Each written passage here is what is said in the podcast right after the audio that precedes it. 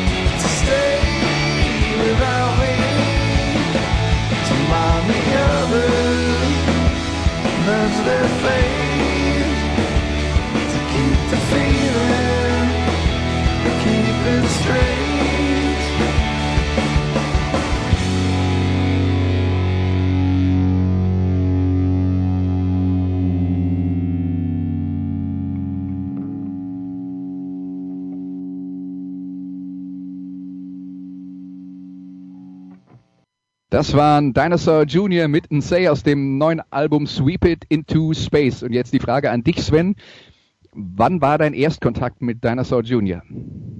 Oh, das liegt schon viele, viele Jahre zurück. Das kann ich dir gar nicht mehr genau sagen. Ähm, das ist natürlich eine Band, die einem irgendwann mal begegnet, weil sie einfach sehr einflussreich waren, wie du gesagt hast. Die man, die ich aber ehrlicherweise jetzt nicht immer auf dem Schirm hatte. Ähm, also es war so, Thema Musikzeitschrift. Ähm, die, als Visions-Abonnent bekommt man die mit einem anderen Titelbild und da kamen sie mir entgegen jetzt. Ähm, ich glaube, die März-Ausgabe war es. Mhm.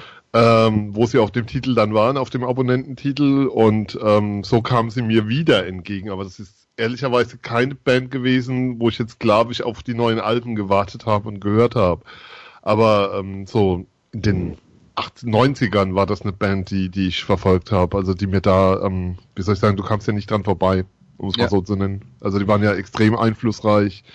Wie du schon gesagt hast, du hast da ganz viel schon vorweggenommen. Die waren einfach extrem einflussreich für die Szene und für die Zeit und dass es die immer noch gibt, ist vielleicht so ein Signal dafür. Ähm, Division schreibt, das sind die, die den Rockladen ein Stück weit zusammenhalten, was die Indie-Szene betrifft. Und ich glaube, das trifft ganz gut. Also sie schließen die Klammer um, um die ganze Zeit drumherum, ähm, haben die Musik von vorne beeinflusst und sind eben heute noch da. Ja, und bei Dinosaur Jr. Kann, er, kann man jetzt mal ganz grundsätzlich sagen, dass das jetzt eine Band ist, die, sagen wir mal, sie kommt aus der Schublade Motorhead, ACDC und so weiter und so fort im Sinne von, wenn man sich die zweite Platte anhört, You're Living All Over Me, die äh, im Jahr 1987 erschienen ist und die ihr Durchbruch in der Szene war, dann sind da keine bahnbrechenden Unterschiede zu der Art von Musik, die sie heute machen. Da kann man dann sagen, okay, der, der Lärmpegel und der Verzerrungspegel ist vielleicht ein bisschen zurückgegangen, aber ähm, Überraschung wird man da nicht erleben. Also wenn man die Platte äh, äh von 1987 mag, gibt es eigentlich keinen Grund, warum man nicht auch eine aktuelle Dinosaur-Platte hören sollte. Nee, ähm, das, der Sound ist relativ gleich. Also ich muss sagen, ich fand die aktuelle Platte, ähm, du hattest mich ja dann gefragt, was so meine Titel für die Playlist wären. And Says war so der erste, der mir einfiel. Mhm. An manchen Stellen etwas ermüdend, weil, weil es sehr redundant war im Sound. Man merkt eben, ähm, wie die ihre Songs schreiben und dass, dass sie eigentlich immer von einer Person kommen, außer zwei Titel pro Album, wie ich ja. gelernt habe, was ein sehr lustig, was mir als ein sehr lustiges Arbeiten vorstelle, weil normal ist also man stellt sich ja so ein Album, eine Entstehung des Albums immer so als ein Prozess der Band vor, der kreativ entsteht. Und bei Dinosaur Junior ist es eben so, einer schreibt die, De bringt die Demos mit und die werden dann nochmal auf, aufpoliert und eingespielt. Und es gibt die Vereinbarung, dass, glaube der Bassist ist es, ähm, zwei Titel ja. pro Album einbringen darf. Und ähm, das, das ist so vom Prozess her, glaube ich, weiß gar nicht, ob es das bei anderen Bands in der Form gibt, aber ich habe es zum ah. ersten Mal in der Form gehört. Ah, ja, sehr also lustig auf jeden Fall.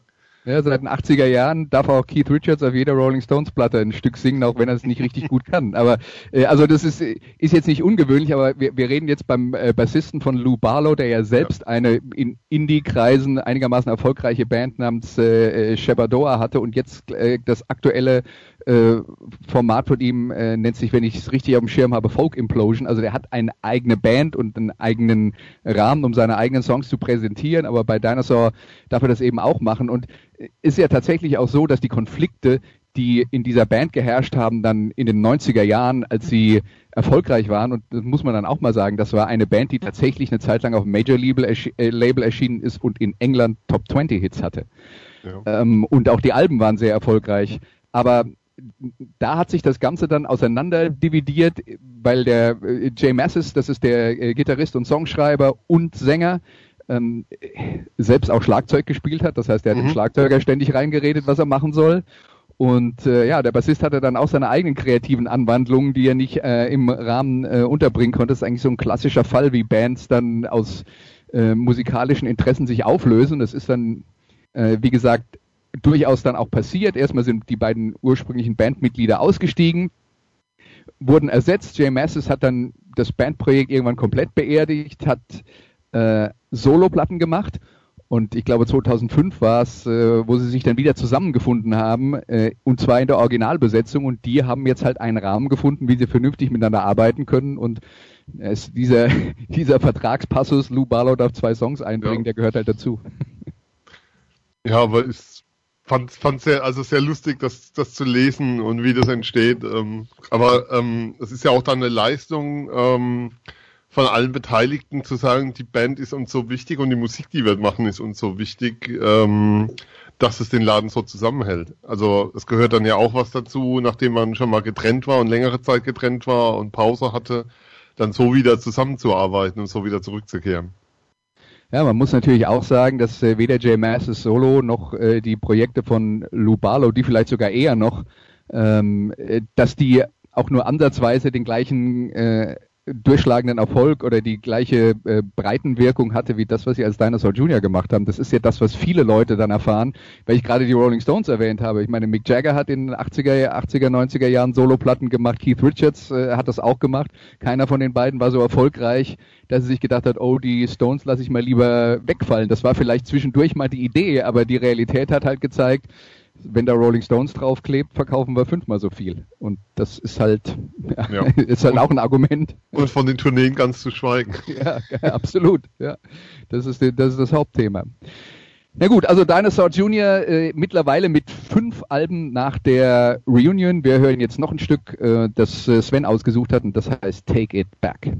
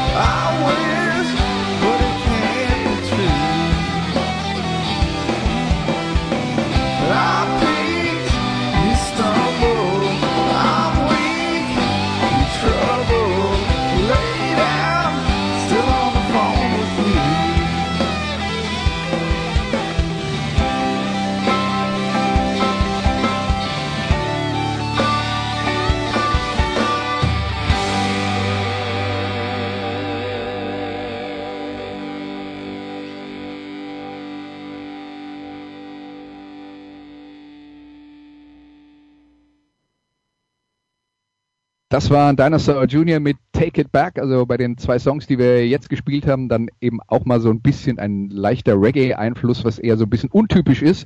Äh, Sven hat die beiden Songs ausgesucht. Ich vermute mal, dass das etwas Untypische vielleicht äh, bei dir gelandet ist, weil du sagst, äh, dich hat der traditionelle Dinosaur-Sound ermüdet. Ich habe ja gemeint, es ist sehr redundant. Also ich glaube, das sind so die zwei Lieder, die so ein bisschen abheben. Ansonsten erster Titel hören und ich glaube, wenn man den mag, dann mag man auch das Rest des, den Rest des Albums. Äh, wenn man den nicht mag, sollte man sich die beiden Titel anhören, die wir ausgesucht haben. Ja, ähm, ich würde jetzt dann halt dazu sagen, ich liebe den äh, traditionellen Dinosaur-Sound und deswegen wird es mir auch nicht zu viel. Also meine Einschätzung ist, wenn man die Band mag, gibt es keinen Grund, das neue Album nicht zu hören.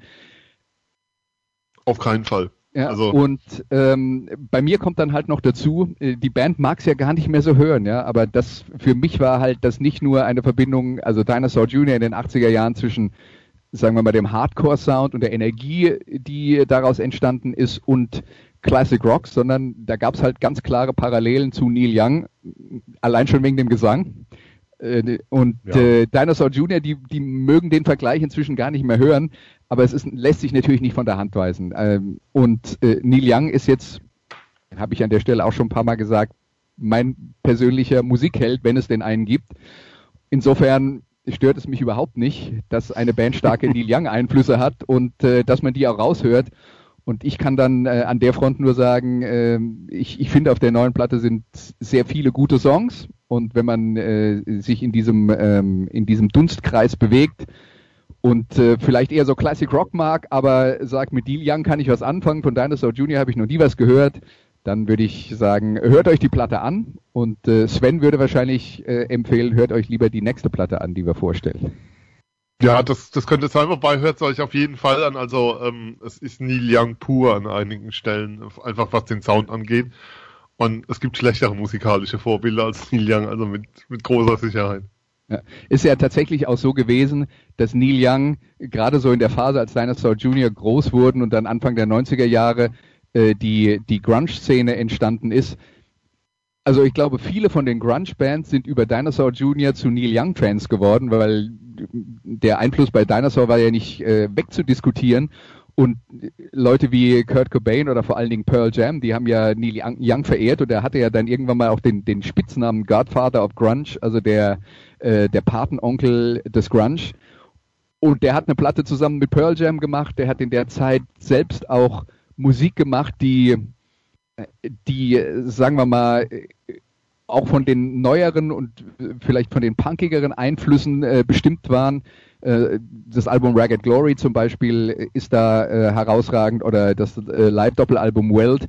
Also der hat selbst auch diese Einflüsse in seine eigene Musik eingebaut und die Verzerrung noch mal ein bisschen höher gedreht am Gitarrenverstärker, obwohl das bei ihm ja sowieso schon im Sound angelegt war. Also da hat man sich auch gegenseitig beeinflusst und Neil Young, wie gesagt, wer, wer zum Beispiel Pearl Jam und Nirvana mag und sagt, ich interessiere mich auch für die Dinge, die die beeinflusst haben, dann kommt man an Neil Young nicht vorbei, der steht da in ganz vorderer Front.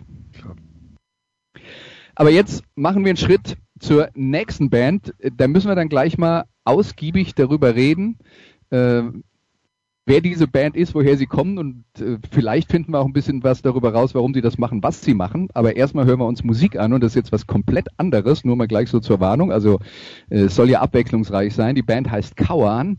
Das neue Album heißt Ice Fleet und das Stück nennt sich Taistelu oder so ähnlich.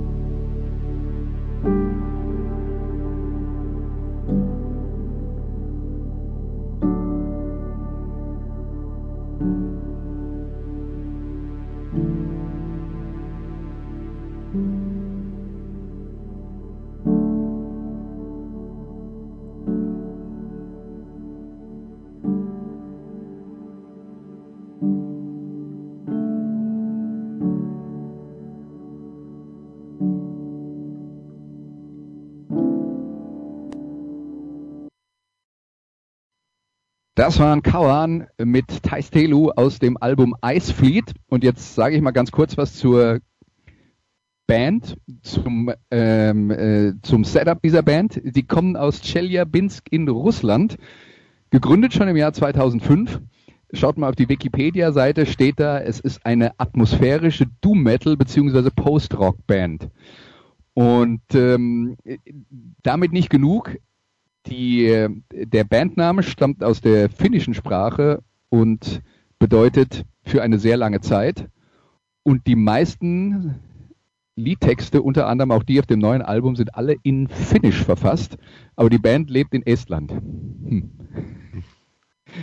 Ja. Ich würde jetzt mal sagen, gibt nicht viele andere Bands, über die man das sagen kann. Und Konzerte haben sie bisher nur in Osteuropa gespielt. Und das nur wenige und ähm, Marketingmaßnahmen gibt es auch keine. Ja. Klingt, klingt nach einer klassischen Band, die man hier vorstellen muss. Ja, absolut. Also äh, das, äh, das kann man dann äh, absolut mal so ein Forum nutzen.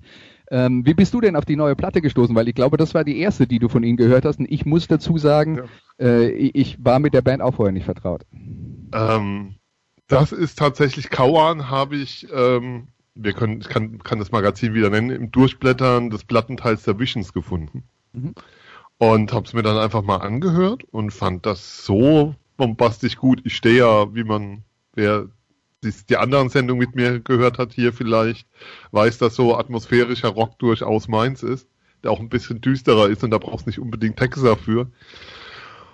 Und mich hat das sehr, sehr gefesselt, weil man muss ja sagen, es ist ja ein thematisches Album. Also wir hören jetzt einzelne Titel daraus, aber eigentlich erzählt das Album eine Geschichte von vorne bis hinten durch und gleitet das Ganze eben in dieses musikalische Paket hinein.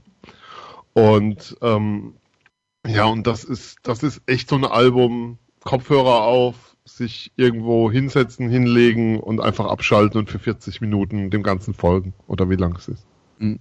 Kannst du ein bisschen was äh, zum, äh, zum thematischen Rahmen, das ist ein Konzeptalbum, ja. kannst du ein bisschen was erzählen, weil äh, das Album erzählt tatsächlich eine Geschichte. Ja, wenn wir, ähm, wenn, wenn wir sie auf die, durch die finnischen Texte nicht so gut nachvollziehen können.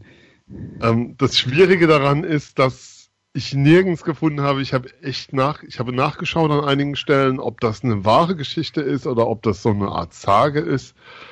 Es geht im Endeffekt darum, dass in, bei der Erschließung der Nordwestpassage in den 1930er Jahren in Russland im Eis eine, eine Schiffsflotte gefunden wurde, bei der die Schiffsnamen und Nummern ähm, unkenntlich gemacht wurden und wo auf dem jede Menge Tote zu finden waren. Ähm, die Toten waren allerdings nicht erfroren, sondern ähm, es muss ihnen grausames widerfahren sein, ist so das, was man drüber lesen kann. Und das ist eine Geschichte, ähm, angeblich ähm, gibt es ja keine Akten zu, beziehungsweise die Akten, die es gibt, werden unter Verschluss gehalten. Und das ist so ein Mythos, der sich in der russischen Geschichte hält. Eine Geschichte, über die man nicht weiß, ist sie jetzt wahr, ist sie nicht wahr, ist sie wirklich passiert, aber es ist, wenn ich sagen, eine Urban Legend. Auf alle Fälle ähm, geht es darum, ähm, genau das zu beschreiben. Also einerseits das Einfrieren der Schiffe, man hört das Knarzen der Schiffe im ersten Titel direkt ähm, bis hin dann zum Finden des Ganzen und, ähm, und auch dem Auffinden der Leichen und das wird eben musikalisch, atmosphärisch dargestellt. Ja, man könnte sagen, es ist äh, fast so ein bisschen was wie der Soundtrack zu einem Horrorfilm oder, oder, oder so mhm. ähnlich, äh, mit allem, was da dazugehört. Und wir haben jetzt dann eine Definition gehört, die habe ich jetzt einfach mal vorgelesen von Wikipedia, was der äh, Sound der Band ist. Äh, reden wir vielleicht mal darüber, also atmosphärischer Doom Metal äh, und, und also klassisch Doom Metal, das ist ja das, was äh, Black Sabbath irgendwann mal begründet hat. Das ist äh, sehr heavy und sehr langsam. Aber das hat sich natürlich auch weiterentwickelt. Atmosphärisch war das früher eigentlich nie. Also das ist eine äh, neuere Entwicklung, aber das Thema ist halt tatsächlich ähm, sehr düster. Darum geht's dann beim äh, Doom Metal. Und Post-Rock, Sven, ähm, vielleicht äh, willst du mal kurz erklären, was man darunter normalerweise versteht. Oh, das, das überlasse ich gern dir, die Erklärung. Also für mich besteht okay. Post-Rock immer ja. im Endeffekt daraus, ähm, sozusagen ja, wie gesagt, zwar vorher war es da und Post-Rock besteht für mich immer eigentlich aus atmosphärischen Stücken, mhm.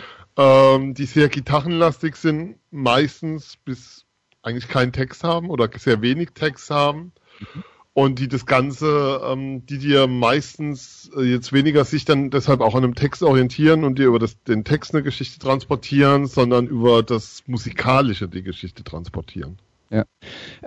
Also ich, ich habe mal gelesen als Definition, ich finde, das äh, funktioniert ganz gut für Post-Rock. Man sagt, dass es Musik, die mit klassischen Rock-Instrumentarium produziert wird, ohne sich an klassische Rock-Song-Strukturen zu halten. Und dann, ähm, ja. dann haben wir ziemlich viel, da haben wir nachher auch nochmal Post-Rock in der Sendung. mag, mag sein. Ja. ja. also die Grenzen sind natürlich fließend. fließend. Es gibt zum Beispiel ähm, eine Band, die mir jetzt schon spontan einfällt, äh, The Ocean aus Berlin, die, die auch diese Post-Rock-Einflüsse haben, aber das sehr wohl in Songrahmen einfließen lassen. Das heißt, man kann eben auch Songpassagen haben, äh, die Post-Rock beeinflusst sind, äh, aber dann trotzdem auch äh, Strophe und Refrain haben. Also das, äh, das geht auch, da, da sind der Fantasie keine äh, Grenzen gesetzt. Ähm, und das, äh, da gibt es eine ganze Reihe von Bands. Ich habe jetzt nur gerade überlegt, wen könnte man den Leuten nennen, wenn sie sagen, Post-Rock klingt jetzt mal interessant, würde ich mir mal gerne ein bisschen mehr anhören. Ich, eine der bekanntesten Bands, die mir jetzt einfällt, wäre Mogwai. Hast du vielleicht ja. noch jemand anders? Ja, bei mir fällt natürlich sofort ein If These Trees Could Talk. Ich liebe das Album Red Forest über alles. Das ist so das, was bei mir da immer reinfällt. Kennt kaum jemand, habe ich hier mal vorgestellt. Ich liebe es. Also insofern, ja. aber Mogwai ist natürlich mit Sicherheit die bekannteste Band. Ja. Ja, also Kauan jetzt äh, mit ihrer mit ihrer vertonten Horrorgeschichte und wir haben noch ein Stück aus diesem Album, wie gesagt, das heißt Ice Fleet und der Song hier heißt Raivo.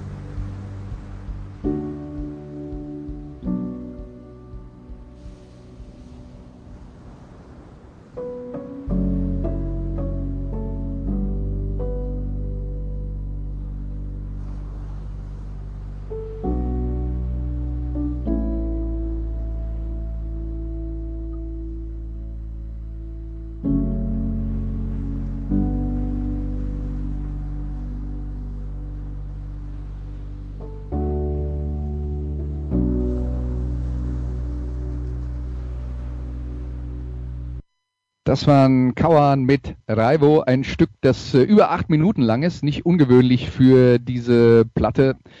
Wie gesagt, diese die Soundtrack-Anmutungen, äh, die es darin gibt, ähm, die sind jetzt auch, ähm, äh, wie gesagt, typisch für diese Art von Musik. Hast du denn jetzt, nachdem dir diese Platte so gut gefallen hat, äh, dich mal rückwärts durch den Backkatalog von Kauan gearbeitet und kannst du uns da was empfehlen? Also habe ich tatsächlich gemacht und was ich sehr empfehlen kann, ist das Album Sorny Night. Mhm. Ähm, das ist auch ein thematisches Album. Es erzählt die Geschichte von einer Expedition über den, also in Russland sagt man den Dyatlov-Pass-Mythos nennt sich das und erzählt das dann atmosphärisch nach. Das ist 2015 entstanden. Die machen nicht so viele Alben. Dazwischen drin war eins 2017. Das war dann keines, was ähm, musikalisch durchging. Swanee Nye finde ich sogar fast noch ein bisschen stärker als Icefleet. Ähm, das sind aber beides überragende Alben für mich, also die ich sehr, sehr liebe und oft höre jetzt, seitdem ich es entdeckt habe. Ähm, also das wäre dann meine Empfehlung, da nochmal weiterzugehen. Aber ich glaube, Icefleet ist ein sehr, sehr guter Einstieg dafür auf jeden Fall. Also wer Alcest mag oder sowas, um nochmal eine bekanntere Band zu nennen aus der Richtung, da fühlt sich das sehr, sehr wohl. Ja, also wie gesagt, eine russische Band, die Finnisch singt und in Estland lebt und quasi ähm, Soundtracks zu Horrorfilmen macht, die man sich selber vorstellen muss. Für wen das interessant klingt, das ist eine äh, Empfehlung, äh, die vor allen Dingen Sven rausgesucht hat, beziehungsweise auf die mich Sven gebracht hat. Die nächste Band, mit der wir uns jetzt befassen, die heißt Wheel. Jetzt muss man dazu sagen, ist nicht die einzige Band namens Wheel, die zurzeit ein äh, neues Album draußen hat. Es gibt auch noch eine deutsche Doom-Metal-Band namens Wheel, die gerade äh, eine neue Veröffentlichung äh, rausgebracht hat. Das hier ist jetzt auch wieder ein interessantes Projekt. Diesmal ist es ein äh, englischer Songschreiber und Sänger, der nach Finnland gezogen ist. Also wir haben heute eine sehr finnische Sendung und dort mit finnischen Mitmusikern auch eine Band namens Wheel gegründet hat. Und ihr aktuelles Album heißt Resident Human und da hören wir ein Stück draus, das so ein bisschen typisch ist für den Sound von Wheel und das heißt Hyperion.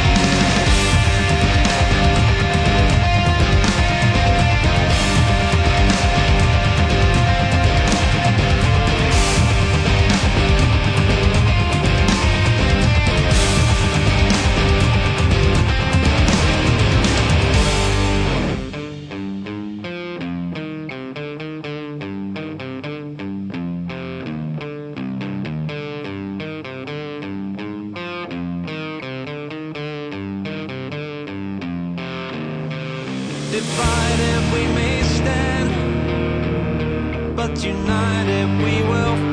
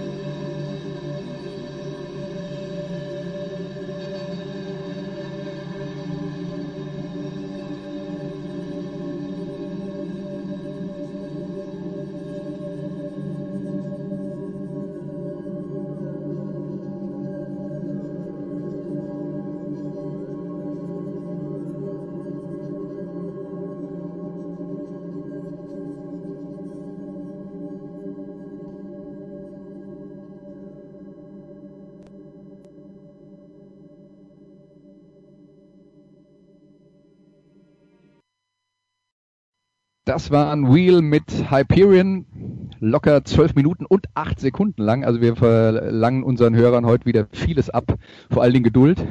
Und äh, die Band Wheel, auf die bin ich gestoßen, als sie ihr erstes Album veröffentlicht haben. Das äh, heißt äh, Moving Backwards, ist im Jahr 2019 erschienen. Und Wheel ist eine Truppe, die aus der Kategorie kommt, äh, von Tool beeinflusst, klingen wie Tool. Und wir hatten ja neulich mal so ein bisschen das Projekt, Sven, da warst du auch beteiligt, mhm. die schwedische Band Soen, die ein neues Album veröffentlicht hatte und ich hatte ein paar Leute gefragt, ob sie Lust haben, darüber zu reden. Äh, die Frage äh, ist, taugt das als Ersatzdroge für Tool, wenn gerade kein neues Tool-Album erschienen ist? Und der Daumen ging eigentlich bei den meisten Leuten runter, deswegen haben wir das ähm, äh, Projekt dann gecancelt. Jetzt wäre meine Frage an dich, wäre Wheel besser geeignet als Ersatzdroge für Tool? Das erste Album von Wheel wäre besser geeignet als Ersatzdroge für Tool. Beim zweiten ist es so, ich finde, ich habe das Album gehört und habe die ganze Zeit die Tool-Anleihen gefunden und dann immer wieder gedacht, oh, jetzt, jetzt klingt es aber eher wie so ein und so richtig entscheiden konnten sie sich nicht an vielen Stellen und habe dann mir das erste Album danach angehört, nachdem du die Band vorgeschlagen hattest. Ich finde, das erste Album ist für Tool-Süchtlinge sehr, sehr gut geeignet. Beim zweiten würde ich ein paar Abstriche machen, was Tool-Süchtlinge angeht. Okay, ähm, was jetzt äh, zum einen weder gut noch schlecht ist in der Beurteilung, wie hat es dir denn gefallen?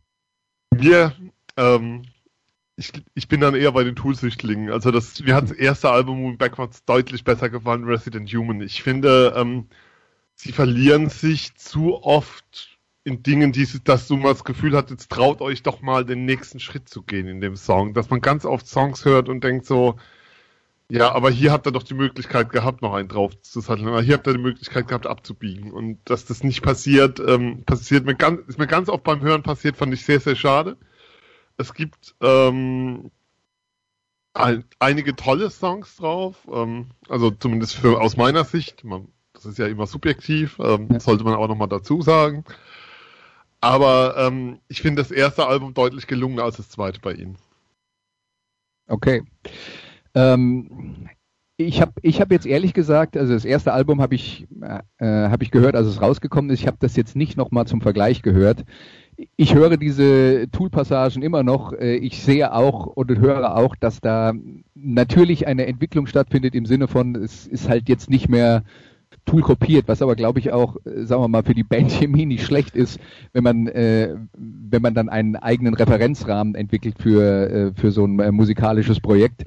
Ähm, aber das ist natürlich immer so. Äh, eine Band fängt an einem gewissen Punkt an, entwickelt sich weiter. Also vielleicht jetzt nicht Dinosaur Jr. oder ACDC oder Motorhead, aber normalerweise fangen Bands an einem Punkt an und entwickeln sich zu einem anderen Punkt. Und dann passiert es ja mal, dass man sagt, okay, mir gefallen die ersten drei Alben und was sie dann gemacht haben, gefällt mir nicht mehr. Oder mir gefällt Album Nummer sieben und wenn ich mich dann in die Vergangenheit zurückhöre, gibt es irgendwo so Punkt, den Punkt, wo ich sage, das ist mir dann noch zu roh oder da hatten sie sich noch nicht selber gefunden. Und äh, Wheel, wie gesagt, äh, eine neue Band, die gerade erst ihr zweites Album veröffentlicht hat, die sind erst auf die Reise gegangen und was dann da am Ende bei rauskommt, weiß der Himmel. Wir werden es äh, wir werden's, ähm, interessiert beobachten. Ähm, wie gesagt, äh, diese Tool-Einflüsse sind immer noch da. Mir gefällt das Album insgesamt ganz gut, aber ich könnte jetzt auch verstehen, wenn man dann sagt, naja, es ist vielleicht an, äh, an, an manchen Ecken noch ein bisschen zu unentschlossen musikalisch und es fehlen vielleicht äh, größere äh, Überraschungsmomente. Aber ich habe genau deswegen äh, ein zweites Stück ausgesucht von dieser Platte, das äh, musikalisch jetzt sozusagen die andere Seite dieses Rahmens äh, zeigt, weil Hyperion ist jetzt ein sehr langer Song. Die Gruppe bezeichnet sich selbst auch als moderne Prog, Rock, Prog Metal Band progressiver Metal, ein, ein, Genre, das in den 70er Jahren begründet wurde von Bands wie Rush zum Beispiel. Ähm, und in dieser langen Tradition steht dann auch irgendwann mal Wheel und da geht halt die Kurve auch über eine Band wie Tool, weil die da ähm, neue Maßstäbe gesetzt hat in diesem Genre. Und äh, den härtesten und äh, auch knackigsten Song dieser Platte, den habe ich dann jetzt mal als Kontrast rausgesucht und das Stück heißt Ascent.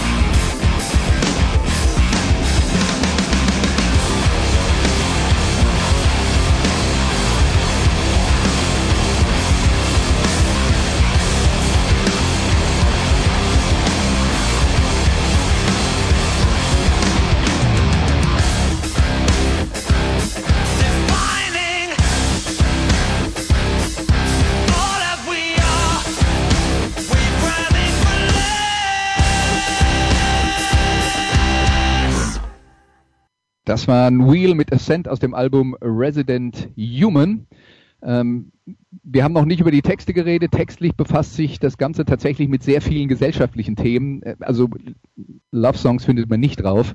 Äh, gibt tatsächlich einen Song, der der sich wohl auf äh, die Black Lives äh, Matter äh, Proteste in den USA ähm, bezieht, wo da natürlich auch klar Stellung gezogen wird gegen die äh, ewig gestrigen, die die nicht willens sind, äh, Veränderungen zuzulassen. Aber der Song, der Songtext, ich habe mir das dann nochmal durchgelesen, nachdem ich diese Black Lives Matter ähm, äh, Assoziation äh, äh, darüber was gelesen hatte. Da dachte ich, man könnte das jetzt zum Beispiel auch als einen Song äh, hören, der sich an Klimawandelleugner äh, richtet oder so. Also es ist ein grundsätzlich, äh, äh grundsätzlich der Protest äh, gegen Leute, die sagen, das ist so wie es ist und es darf sich nie wieder irgendwas verändern.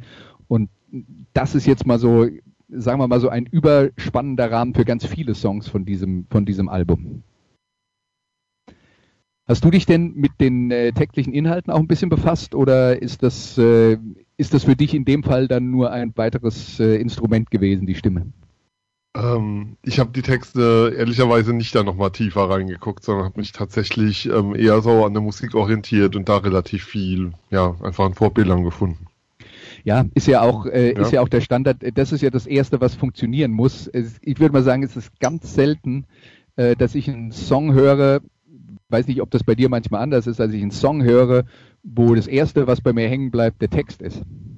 Nee, das gibt's ganz, ganz, also das ist in ganz seltenen Ausnahmen die Fälle, aber das muss dann auch ein Album sein, wie soll ich sagen, wo ich, also wo ich vielleicht so fünf, sechs Titel schon gehört habe und merke, der Sound gefällt mir. Und dann lasse ich mich dann auch mal direkt auf den Text ein. Also das kann dann schon mal vorkommen. Also normalerweise ist ja der Weg, du findest einen Song toll und er gefällt dir und dann schaust du nochmal in die Texte rein. Das ist für mich so der klassische Weg und schaust dann nochmal, worum geht's hier eigentlich und über was singen die oder der zweite oder dritte Schritt, ja. ähm, den man dann macht. Also ähm, ganz, in, ganz, ganz interessant, weil ich glaube, du bist ein großer Fan von Alanis Morissette. Das kann man, kann man das so sagen? Ja, kann man sagen, ja. Ja, weil das wäre jetzt ein Fall gewesen, wo ich You Oughta Know gehört habe und da hat mich erst der Text angesprungen weil es äh, zum damaligen Zeitpunkt halt auch auf eine Art und Weise äh, aggressiv und direkt war, ähm, wie man das normalerweise nicht gehört hat zu dieser Zeit. Ja, ähm, wobei, ähm, jetzt muss ich kurz überlegen, da waren meine Englischkenntnisse noch nicht so ausgeprägt, wie sie heute sind. Aber ähm, es war bei mir bei Ironic so. Der, der, beim Album, das, wenn man das Album hört, das war ein klassischer Fall, der kommt als siebter, acht, der kommt ja relativ, Ironic kommt auf dem Album ja erst im letzten Drittel oder im zweiten Drittel mhm. ähm, und bis dahin das Album gehört und für wunderbar befunden und dann hat mich dieser Text sofort ähm, geklickt und den habe ich dann sofort gehört. Das ist ein klassisches Beispiel dafür, wie es dann auch funktionieren kann. Ja, ja, absolut. So, jetzt haben wir einen kleinen Schwenk gemacht für, von Wheel über Alanis Morissette, kommen zu Wheel zurück. Du hast jetzt äh, gesagt, das erste Album gefällt dir besser. Ähm, wenn du jetzt insgesamt eine Beurteilung abgibst über äh, diese Platte, würdest du sagen, wenn man sich für Prog Metal interessiert, ist das was, was man anchecken sollte oder sagst du, äh, nicht so doll? Es tut mir ja furchtbar leid, aber eher äh, nicht so meins. Ja, du, äh, äh wir, wir, wir ähm, stellen hier Musik vor, ja. wir diskutieren drüber, es gibt unterschiedliche Meinungen, da ist ja keine grundsätzlich richtig oder falsch. Natürlich nicht, auch ja. mein, um Gottes Willen, auch meine nicht. Also, ja. ähm, na, also man könnte mal reinhören, wenn man es, aber es also, dass ich jetzt das zwingend jemand empfehlen würde, nee. Okay, ähm, ich würde sagen, äh, wenn man äh, sich für Dinge aus diesem äh, Tool-Universum interessiert, sollte man oder äh, ist es auf jeden Fall was, was sich äh, vielleicht mal lohnt anzuchecken. Äh, wir haben ja jetzt auch zwei Stücke gespielt, die jetzt glaube ich so einen ganz guten Überblick geben über die Bandbreite und das ist ja dann schon mal ein kleiner Check für für alle Hörer und wenn das halt gefällt, dann der Rest des Albums äh, bewegt sich im Rahmen von dem, was wir jetzt, äh, was wir jetzt äh, da gehört haben. Und dann wäre, Sven, abschließend äh, die Frage von mir an dich. Wir haben jetzt drei Sachen gehört. Hast du vielleicht noch irgendeine andere Empfehlung, vielleicht aus dem Jahr 2021 oder sagst, äh, hier, das habe ich entdeckt, das finde ich richtig gut? Ähm, da, da, müsste ich jetzt tatsächlich überlegen, weil für mich ist Kauer bisher so meine Entdeckung des Jahres, muss ich sagen. Mhm. Ähm, ähm, Ich finde, ähm, aktuell wird mir jetzt, eher, also was ich noch mag, ist aktuell nur ein Song, den, den ich sozusagen anbieten kann, aber da, da kommt das Album erst noch raus von Wolf Alice. Das Album heißt Blue Weekend, das wird demnächst erscheinen.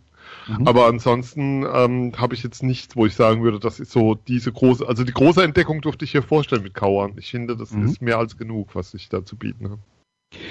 Ja, ähm, ist ja auch alles, äh, ist ja. ja wunderbar. Dann äh, haben wir das untergebracht und äh, konnten ja jetzt alle sich einen Eindruck verschaffen. Ich äh, würde jetzt sagen, äh, aus dem Thema Classic Rock, äh, eine, äh, eine Platte, die ich auf jeden Fall empfehlen wär, würde und ich habe die Band ja insgesamt neulich schon mal vorgestellt. Es gibt ein neues Album von Cheap Trick, das ist für mich ähm, das ist jetzt nichts Originelles und kein neuer Sound. Die Band macht auch das, was sie schon immer gemacht hat, aber wenn man das mag, dann ist die neue Platte vielleicht sogar eine der besseren in ihrem, in ihrem Universum.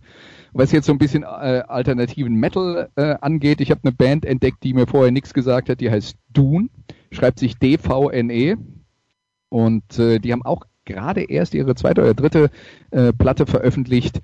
Äh, da würde ich dann auch mal vorschlagen, anchecken, wenn man, äh, wenn man äh, Progressive Metal mag. Das wär's dann für heute von Musikradio 360. Vielen Dank für euer Interesse. Vielen Dank natürlich auch an Sven, dass er mal wieder mit uns zusammen Musik gehört hat und uns äh, seine Meinung näher gebracht hat zu den äh, entsprechenden Veröffentlichungen. Und äh, ansonsten heißt es, macht's gut und wir hören uns hoffentlich nächste Woche wieder. Bis dann. Tschüss. Das waren die Daily Nuggets auf Sportradio 360.de. Ihr wollt uns unterstützen? Prächtige Idee! Einfach eine Mail an steilpass at sportradio 360.de schicken und ihr bekommt alle Infos. Und versäumt nicht die Big Show. Jeden Donnerstag neu.